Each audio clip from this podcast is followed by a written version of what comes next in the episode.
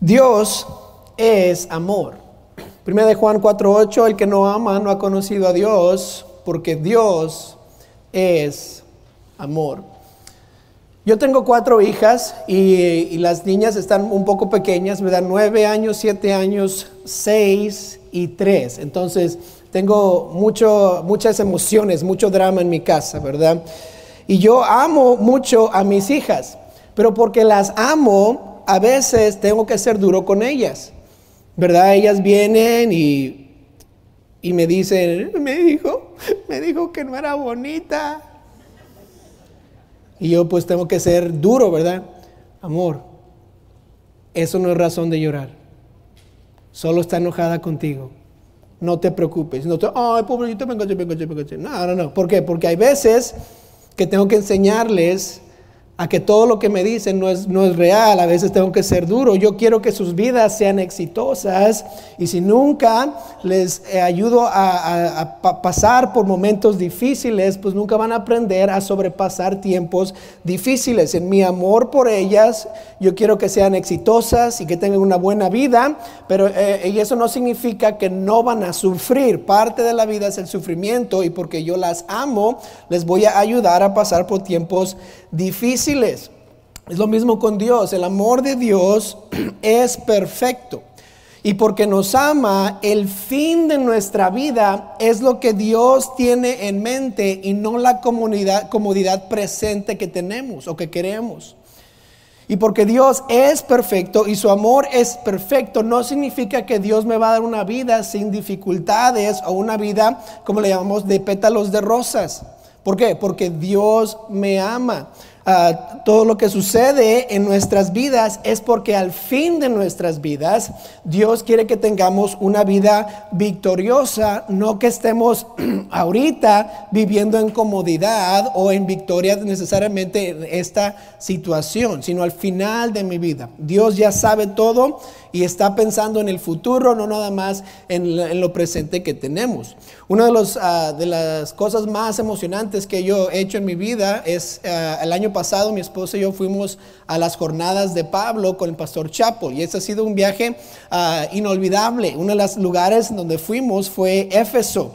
Éfeso es parte de Turquía, el, tiempo moderno, ah, y está ahí en el Mediterráneo. Entonces usted ve Italia, ¿verdad? Y a la izquierda, Turquía está a la derecha en Asia Menor, y ahí está Éfeso en estos días. Ah, cuando usted entra a Éfeso, usted ve la entrada y la ciudad está llena de ruinas, sin embargo, todavía se ve más o menos los caminos y todo lo que está ahí. La primera cosa que vimos al entrar fue el Senado. Este no fue un, teatro ni nada, sino fue donde se sentaban todos los, este, senadores ahí de Éfeso y hacían leyes para la, la, ciudad de Éfeso y seguían adelante. Entonces después le dimos, giramos a la izquierda y entramos a una calle de mármol. Y uno piensa, si ve la calle que está ahí en el piso, ¿verdad? Abajo, eso es mármol. Toda la, toda la calle es mármol y estaba eh, de bajada. Entonces imagínense, mármol mojado. Shum, todos ahí, ¿verdad? deslizándose hasta abajo, pero uno está entrando y empieza a ver, wow, calles de mármol. ¿Quién no quisiera tener solo, ah, ¿verdad? En, la, en, la, cocina una isla de mármol, ¿verdad? Pero no, allá en Éfeso tenían toda la calle donde estaban ah, nada más pisando. Ah, también entrando ahí vemos ah, diferentes templos que tenían diferentes ídolos. Tenían a la derecha estaba este templo que estaba bien, ah, bien mantenido en las ruinas. Después vimos a ciertas dioses, ¿verdad? La diosa Nike estaba ahí. Ahí es donde viene el, el, el nombre Nike de la compañía viene de, este, de esta diosa. Ahora, si usted algún día quiere una excusa para que sus hijos no compren Nike o no le compre usted los, los zapatos de 150 dólares, dígale, es que están basados en un dios greco-romano, entonces no te los vamos a comprar, ¿ok?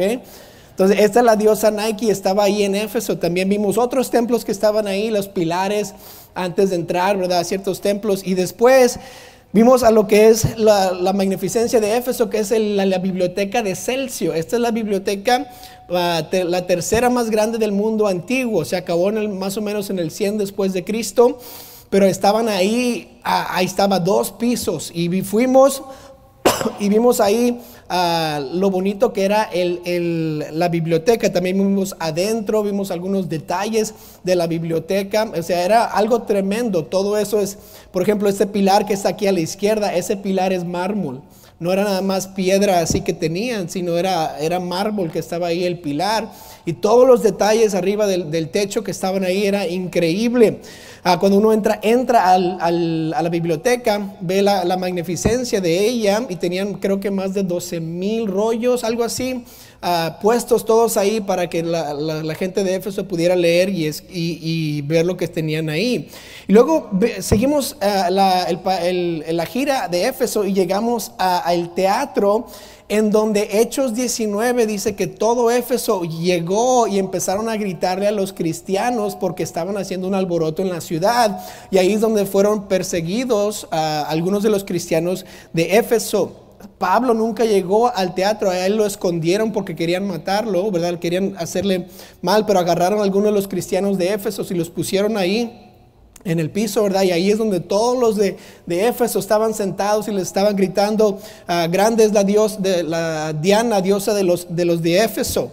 Ah, eh, y, también eh, nos, dijeron el lugar donde creen que la iglesia se juntaba, la iglesia de Éfeso. Este, usted ve ahí la, biblioteca de Celso, Celso y al lado donde se ven esos pilares, al ladito de la biblioteca se cree que, que se, empezaron a reunir los, primeros, los cristianos de Éfeso cuando Pablo estaba ahí. Ahora quiero, quería ver lo que Éfeso era perdón, para poner en nuestras mentes qué es lo que Pablo, a quién Pablo le estaba escribiendo el tipo de personas, el tipo de cultura que ellos tenían. Ellos obviamente tenían un amor por el conocimiento y la sabiduría, tenían un amor por los dioses ajenos, por los ídolos, querían ser conocidos por personas que eran muy, ah, muy exitosas y muy, muy ricas. Hasta había algunas casas que vimos que el piso era mosaico y tenían piedritas y diseños y todo estaba bien,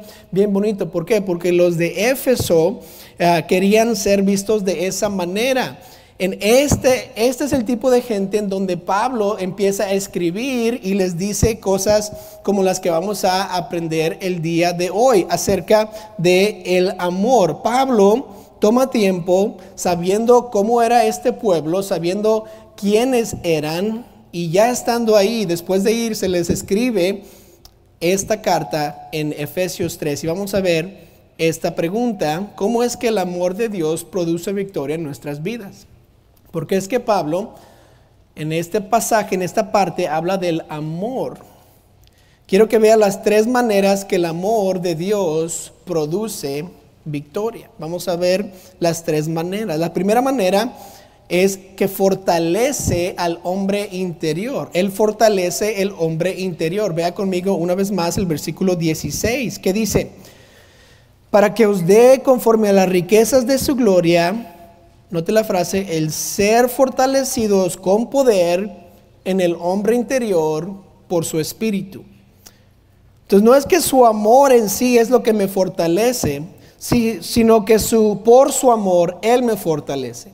Porque Él me ama tanto, entonces me va a dar fuerzas, no porque su amor en sí me da fuerzas. Cuando uno acepta a Cristo como Salvador, la Biblia dice que somos hechos nuevos en 2 Corintios 5, 17, de modo que si alguno está en Cristo, que dice, las cosas viejas pasaron y aquí todas son hechas nuevas. Uno acepta a Cristo en su corazón, Dios transforma su vida y no nada más cambia lo que ya está ahí, sino, sino da una vida completamente nueva. Al, al, que Él nos transforma y nos cambia y nos hace completamente nuevos, la Biblia también menciona que entramos a la familia de Dios. En Juan 1.12, más a todos los que le recibieron, los que creen en su nombre, les dio potestad de ser hechos hijos de Dios. Jesús entra en mi corazón, no solo ahora me hace una, criatura nueva, sino también entro yo a la familia de Dios. En otro pasaje lo menciona como nacer de nuevo. En Juan 3.3, respondiendo Jesús le dijo, de cierto, de cierto os digo, que el que no nació de nuevo no puede ver el reino de Dios. Estamos tomando, cuando uno acepta a Cristo, está cambiando de adentro para afuera. Estamos cambiando de familia, estamos siendo adoptados, estamos siendo ah, ah, nacemos de nuevo y tenemos una nueva ah, familia. Ya que tenemos esta nueva naturaleza, empezamos a cambiar y empezamos a crecer espiritualmente porque ya somos nueva persona. Por eso a veces los que dicen es que no puedo ser salvo porque tengo que arreglar algunas cosas en mi, en mi hogar o en mi vida, nunca van a ser salvos porque antes de, después de ser salvos es cuando la transformación sucede, no antes. Yo no puedo cambiar sin antes ser cambiado de adentro por el Señor Jesucristo. Por eso es tan importante aceptar a Cristo como Salvador porque entonces cambio. No puedo cambiar antes de que Cristo entre. Dios no está buscando a, un vaso limpio. Él sabe que somos sucios. Él sabe que nuestra vida necesita de, Él. Y Él está esperando que lo aceptemos a pesar de nuestra propia vida. Ahora, sin embargo, ya que tenemos a, Cristo viviendo en nosotros y la nueva vida, la carne, o a veces se le menciona el viejo hombre, ah, nos, ah, no desaparece, sino que Ah, quiere una vez más reinar en nuestras vidas y entonces empieza a haber un conflicto. Dios me da una vida nueva, soy nueva criatura, sin embargo la carne que yo tengo, esta carne, quiere seguir tomando el control. Dice en Efesios 4:22, un poco después de, de este pasaje, en cuanto a la pasada manera de vivir, Dice, despojaos del viejo hombre que está viciado conforme a los deseos engañosos. Note, y renovaos en el espíritu de vuestra mente y vestidos de qué? Del nuevo hombre, creado según Dios en la justicia y santidad de la verdad. Vio las, Dios, las dos naturalezas, el viejo hombre, el nuevo hombre, ya que soy salvo, Dios me da el nuevo, pero estamos luchando uno contra el otro. En Romanos 7:21 lo describe así, así que queriendo yo hacer el bien, hallo esta ley, que el mal está en mí, porque según note, el hombre interior me deleito en la ley de Dios, y todos podríamos decir eso. Yo me deleito en Dios, en lo que la Biblia dice, yo quiero hacer el bien. 23, pero veo otra ley en mis miembros que se revela contra la ley de mi mente, que me lleva cautivo a la ley del pecado que está en mis miembros. Notó, está luchando, quiere hacer el bien, pero en mis miembros, en otras palabras, mi carne quiere hacer el mal. Estamos batallando y para tener victoria en nuestras vidas hay que pelear hay que batallar, hay que, ah, hay que ir a la batalla. Y Dios, sabiendo todo esto, dice en este pasaje que va a fortalecer al hombre interior, al nuevo hombre. Porque me ama, Él quiere, que, Él quiere fortalecerme en mi nueva criatura, en mi nuevo hombre. ¿Por qué es importante Él fortalecer al hombre interior? Porque constantemente está peleando contra la carne o el viejo hombre. Esta batalla va a estar en, nosotros hasta que muramos. Nunca vamos a dejar de combatir contra la carne o contra el viejo hombre. Y porque Dios nos ama, ¿sabe qué, qué quiere Él? Quiere que ganemos la batalla contra el viejo hombre. Y por eso quiere fortalecer al hombre interior. Quiere darme las fuerzas que yo necesito para decirle a mi carne, no. Y por eso fortalece el hombre interior. Hace, hace unos años, que en el 2019, yo empecé a ir al gimnasio bien seguido, ¿verdad? No, sé si les he contado la historia, pero un amigo aquí de la iglesia, que yo estaba, con quien le estaba trabajando, me dijo, hey, ¿por qué no vienes conmigo al gimnasio a las cinco y media de la mañana? Ahí yo le, me reí, ja, ja, ja, ja, no, me, no me voy a levantar para nada. Y yo, bien chistoso, le dije a mi esposa, amor, ¿qué, es, qué crees que me dijo el cuate ahí? Dijo que le acompañara a las cinco y media, ja, ja, ja, ja, ja, ja. Y ella bien seria, deberías de... y yo, ay, yo pensé que se iba a reír conmigo y ¿sabe qué? Le llamé y le dije, ok, sí voy a ir mañana. Y desde ese entonces he ido al gimnasio ah, seguido a, solo a ejercitarme y, hacer, y, tratar de hacerme un poco más fuerte. Pero ¿sabe lo que sucede? Entre más voy al gimnasio, más fuerte me hago. Y entre menos voy al gimnasio, más débil me hago. Y yo puedo recoger cosas que antes no podía y a veces no me duele tanto la espalda como me dolía antes. ¿Por qué? Por el simple hecho de hacer ejercicio, de ir al gimnasio, de fortalecer los, músculos ah, que tengo, los poquitos músculos que tengo, ¿verdad? Tengo, tengo más energía, la, ah, la vida, los días, perdón, abastan más, hasta me veo más joven, ¿vea que sí? Y puedo hacer más, ¿por qué? Porque estoy fortaleciendo los músculos. Y espiritualmente hablando es lo mismo. Yo necesito fortalecer al hombre interior y no al hombre viejo. Cuando Dios dice que me quiere fortalecer, es exactamente lo que significa. Quiere que seamos espiritualmente, espiritualmente fuertes. ¿Por qué? Porque tenemos que vencer la batalla, tenemos que ser victoriosos. Pero ¿qué es lo que pasa? A veces yo no quiero y porque tengo dos naturalezas en mí combatiendo, yo decido a qué, naturaleza voy a ejercitar. Tal vez voy a ejercitar a la carne o voy a ejercitar al espíritu. Y porque yo estoy decidiendo ahora, uno va a ser más fortalecido que el otro. Y Dios dice, yo quiero fortalecerte en el hombre interior. ¿Por qué? Porque ese es el que debe de ganar. En Romanos 13, 14, siendo vestidos del Señor Jesucristo. Y dice, y no proveáis para los deseos de la carne. Esta batalla usted lo va a encontrar en todo el Nuevo Testamento. ¿A, quién le vamos a dar más? ¿A quién vamos a ejercitar más? Y dice en Romanos 13, 14 que no proveáis para los deseos de la carne. En otras palabras, hago planes, me junto con personas y proveo para los deseos de la carne. Es como, ¿verdad? Comer, uh, querer bajar de peso, pero tener gancitos en el refri. No estoy en serio. ¿Verdad que no?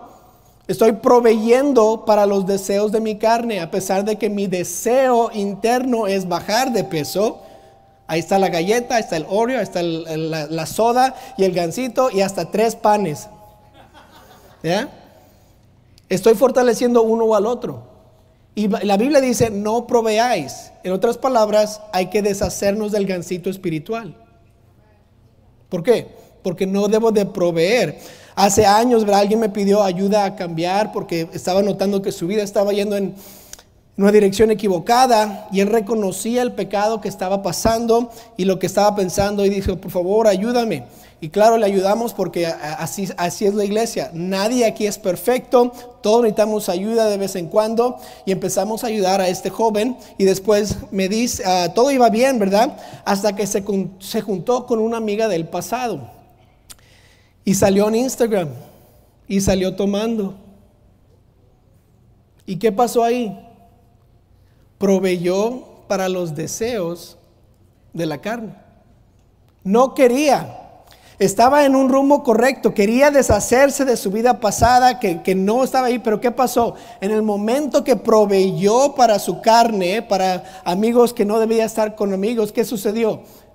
Falló. Una vez más, tropezó, ¿Qué pasó? Proveyó para esos deseos. Por eso es importante y por eso la Biblia dice, no proveáis para los deseos de la carne. En Gálatas 5:16 dijo, pues andad en el Espíritu. Y otra, y otra frase, no satisfagáis los deseos de la carne. Entonces, si viene una tentación, no la debo de saciar. Si algo viene y me va a tentar, no quiero saciar eso. ¿Por qué? Porque debo de estar, eh, andar en el Espíritu, caminar en el Espíritu. No ceda a lo que su carne tanto le satisface. Por ejemplo, no postre, no café, no quedarme más en la cama. Son cosas que le puedo decir a mi cuerpo, no hagas. Es como el pastor Colin siempre dice, ¿verdad? Yo a veces no tomo café nada más para decirle a mi cuerpo que yo mando. ¿Verdad? Si lo dice. Y es, tiene toda la razón. A veces tenemos que decirle a nuestro cuerpo, yo mando. Y por eso dice la Biblia, no satisfagáis los deseos de la carne. Pueden ser deseos de placeres, pueden ser deseos de comida, pueden ser deseos de decir cosas que me van a gustar mucho decir. Pero si somos honestos, cada vez que cedemos a la carne, cada vez que queremos satisfacer la carne, siempre viene remordimiento después. Viene tal vez el placer por un momento y luego el próximo día estamos de, ay, ¿por qué dije eso? ¿Y por qué pasó eso? Ay, me siento bien mal, me duele el estómago, ay, que no sé qué. ¿Por qué? Porque cada vez que uno satisface el deseo de la carne, hay problemas. Siempre el resultado de vivir conforme a la carne es el fracaso. Y porque Dios quiere nuestra victoria, quiere fortalecer al hombre interior. Porque si vivís conforme a la carne, dice la Biblia, moriréis. Mas si por el Espíritu hacéis morir las obras de la carne, viviréis. Yo puedo hacer morir las obras de la carne o decirle a mi carne, no, no te voy a satisfacer. ¿Y qué va a suceder? Voy a vivir. La pregunta entonces es, ¿qué quiere usted? ¿Quiere vivir o quiere morir? Y está hablando espiritualmente. ¿Quiere tener victoria o quiere tener fracaso? Y si yo quiero tener victoria, Dios ya me está fortaleciendo al hombre interior y yo debo de decirle a mi carne, no, no voy a hacer eso, no voy a estar en ese placer, no voy a estar en ese lugar, no voy a estar con esos amigos, no voy a hacer nada de eso. ¿Por qué? Porque yo quiero esta victoria. Nuestra carne es la que nos hace fracasar o estar en derrota, pero Dios quiere que seamos victoriosos y por eso quiere fortalecer al hombre interior. ¿Cómo es que el amor produce la victoria? Pues porque Dios en su amor fortalece el hombre interior. Número dos, note que Dios quiere que conozcamos el amor de Cristo. Conozca el amor de Cristo. Quiero que vaya al versículo 17 una vez más y leamos. Dice, porque para que habite Cristo por la fe, ¿en dónde? En vuestros corazones, a fin de que arraigados y cimentados en qué? En amor, seáis plenamente capaces de comprender con todos los santos cuál sea la anchura, la longitud, la profundidad y la altura y, de conocer el amor de Cristo que excede todo conocimiento. Notó el énfasis en conocer el amor de Cristo, en que debemos de experimentar ese, ese conocimiento. Él enfatiza esta palabra, el conocer, el conocimiento. Y yo me hice la pregunta, ¿por qué enfatiza conocer y no la palabra saber? Quiero que sepan del amor de Cristo. No, no, dice, quiero que conozcan del amor de Cristo, que estén cimentados en el amor de Cristo. En eh, la palabra saber tiene esta definición, tener noticia o conocimiento de algo, tener noticias o información sobre algo, o estar instruido en algo. Entonces el saber quiere decir información intelectual, lo que mi mente sabe. El conocer se define así, entender, advertir, saber, echar de ver algo o alguien. Y la otra definición es esta, es esta, experimentar o sentir algo. En otras palabras, cuando Dios aquí en, eh, en Efesios escoge la palabra conocer, no quiere que sepamos con el intelecto el amor de Cristo, quiere que experimentemos el amor de Cristo en nuestros corazones.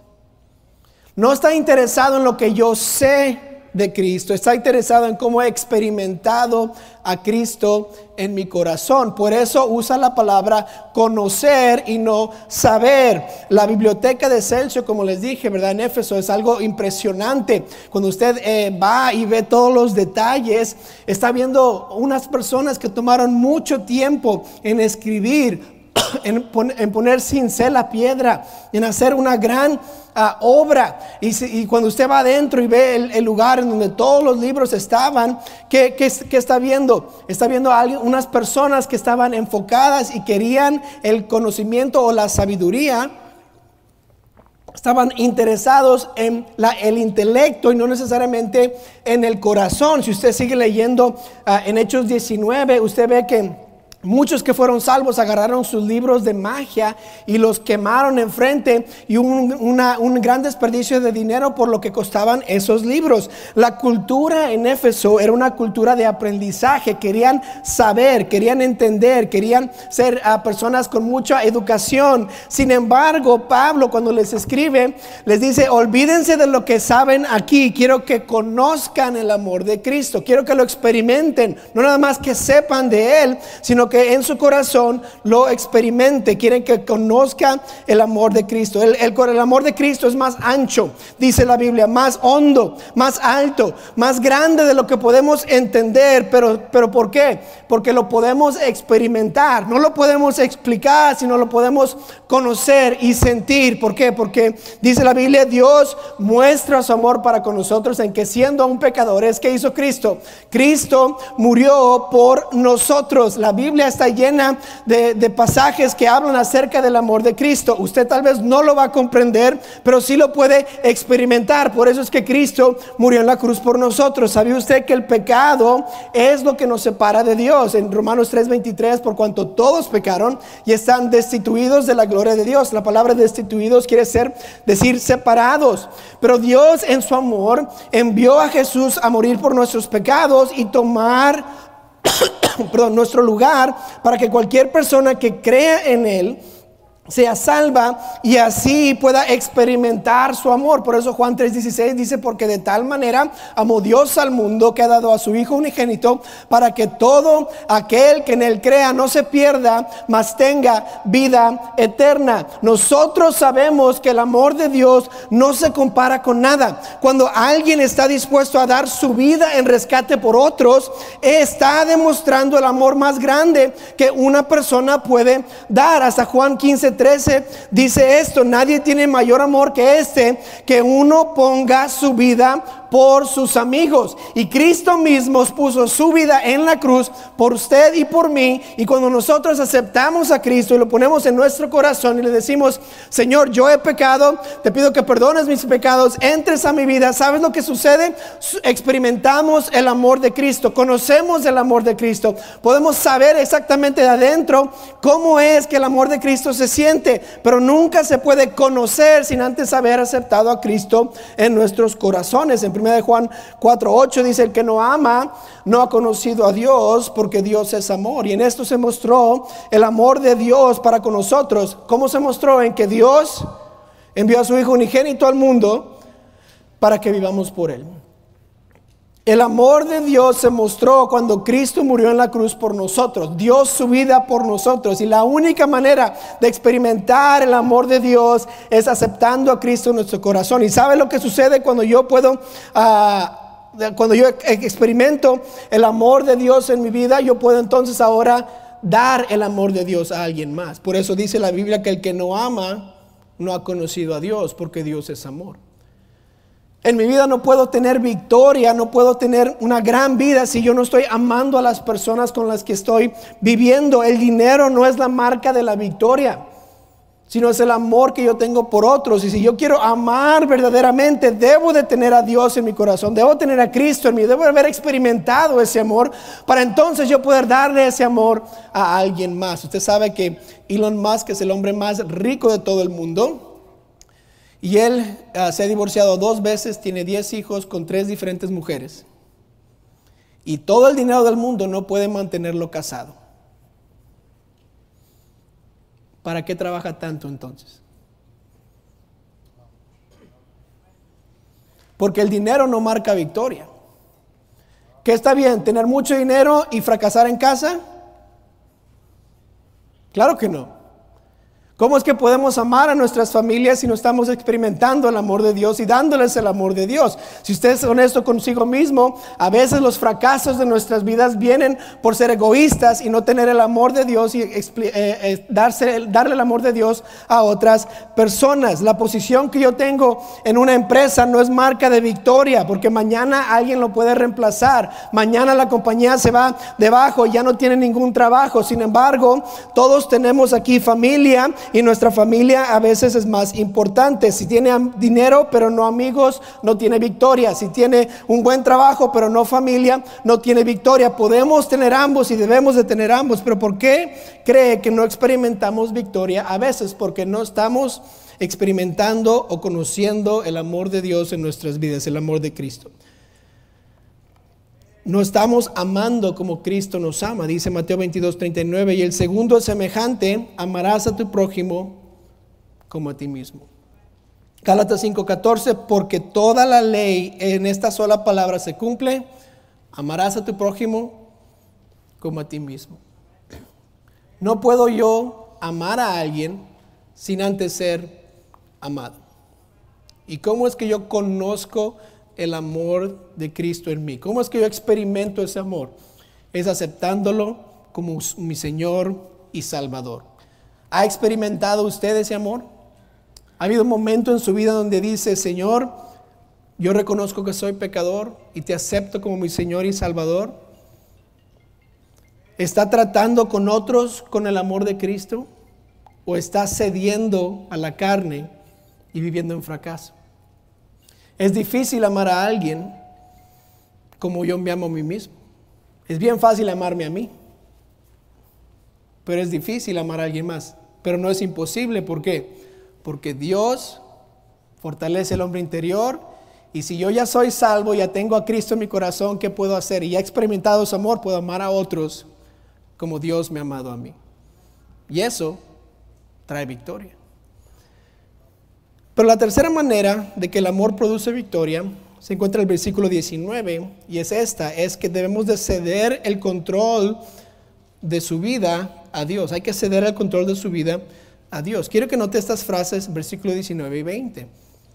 Dice, y de conocer el amor de Cristo que excede todo conocimiento, note esta frase, para que seáis llenos de toda la plenitud de Dios.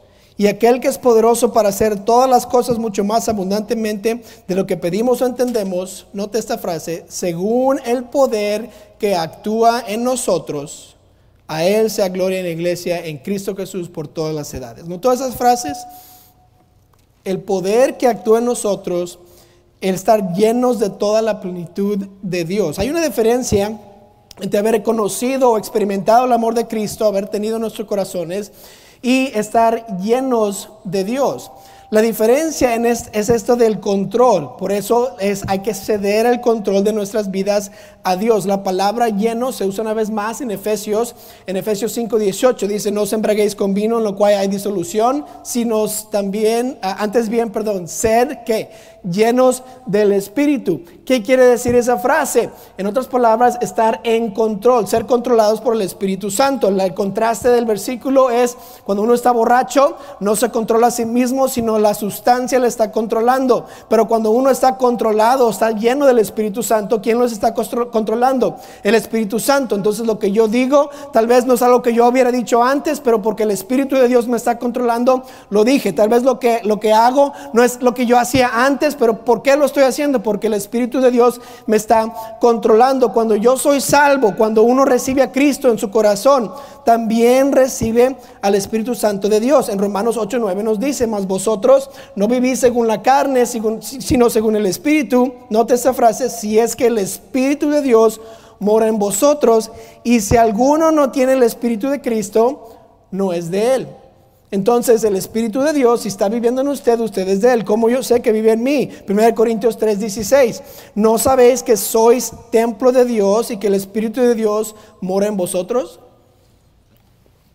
Cuando yo acepté a Cristo en mi corazón, ahora Dios, uh, Dios mora en mí, Jesús mora en mí y su Espíritu Santo mora en mí. Y cuando Él mora en mí, ahora yo tengo la opción de ceder el control de mi vida o estar lleno del Espíritu a Dios y así Él puede controlarme uh, mis acciones, mis, mis bocas, lo que yo estoy pensando. ¿Quién hace mejor trabajo en nuestras vidas? ¿Yo o Dios?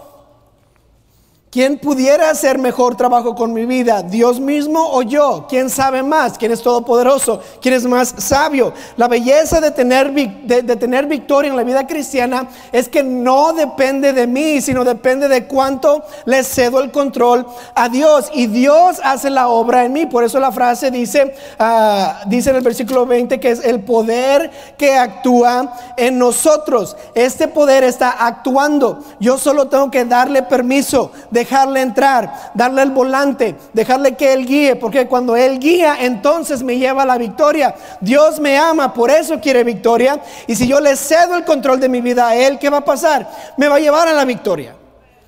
¿Y por qué? Por el amor que Él tiene por mí, no nada más porque quiere que sea victorioso, sino porque me ama tanto que hasta dio a su Hijo unigénito para mí, para que por mí, perdón, para que cuando yo muera pueda pasar la eternidad con Él. Y esa es la victoria al final. Si yo acepto a Cristo como Salvador, perdón, si ya acepto a Cristo como Salvador y ha experimentado el amor de Cristo, ahora tiene el poder que está actuando en usted y solo necesita soltar el volante. Decirle, tome control Dios. ¿Por qué? Porque entonces tendré victoria en mi vida. Y la pregunta siempre me viene, ¿por qué? no le dejamos a Dios controlar nuestras vidas? ¿Qué nos está impidiendo decirle Dios, ya me has salvado, ya tengo una morada en el cielo, voy a vivir allá por siempre. Ahora dime qué hacer hoy. Ya demostró su amor por nosotros, sí o no, en la cruz. Ya sabemos que nos ama, ya sabemos que quiere lo mejor para nosotros. Ahora es nuestra decisión decir, Señor, ¿qué quieres que yo haga hoy? Sabe que sus amigos van a cambiar. Sus hábitos van a cambiar. Su comportamiento va a cambiar. Lo que usted ve en la televisión va a cambiar. Sus finanzas van a cambiar cuando le cede el control a Dios. Y muchas veces ese es nuestro miedo, ¿sí o no? Es que si yo dejo que si Dios controle mi vida, ya no voy a poder gastar en lo que yo quiero gastar. Es que si, si dejo que Dios controle mi vida, ya no me voy a poder juntar con aquel amigo. Es que si yo si hago exactamente lo que la Biblia dice y dejo que Dios controle mi vida, pues ya no voy a poder ir a esas fiestas que iba antes. Ya no voy a poder hacer y al baile y al, casino. Y no, y es que me gusta mucho. Y por eso estoy, es no le quiero ceder al Señor. Pregunta, ¿qué quiere? ¿Victoria o fracaso? ¿Quién le va a dar la victoria? ¿Dios o usted? ¿Quién está actuando en usted? ¿Dios o, o sí mismo? Y la pregunta nunca es qué es que la victoria viene o no, es si quiero dejar estas cosas porque Dios es más importante. Si puedo decirle a Dios, Señor, controla mi vida, toma las decisiones por mí, yo te sigo, el fin de todo eso es victoria. Y quiere victoria verdadera, entonces va a tener que ceder el control de su vida al Señor. Y si usted no ha aceptado a Cristo como su Señor y Salvador, Ahí comienza. No puede cederle a Dios su vida sin antes tener a Cristo y al Espíritu Santo de Dios en sí mismo. Tiene que dejar ir todo lo que está tratando de mantener cerca y dárselo a Dios. Dios sabe que es lo mejor para nuestras vidas y Él, Él nos va a dar la victoria. Yo no la voy a tener. Usted no puede ser victorioso sin Dios. Por eso es tan importante cederle a Él el control. Dejar que Él actúe en mí. Dejar que Él me controle a mí. Los dejo con este versículo, Romanos 8, 37 al 39. Note esto, antes, en todas estas cosas, ¿qué somos? Somos más que vencedores por medio de aquel que, que nos amó por lo cual estoy seguro de que ni la muerte, ni la vida, ni ángeles, ni principados, ni potestades, ni lo presente, ni lo porvenir, ni lo alto, ni lo profundo, ni ninguna otra cosa creada nos podrá separar de qué? Del amor de Dios. ¿En quién está? Que es en Cristo Jesús, Señor nuestro.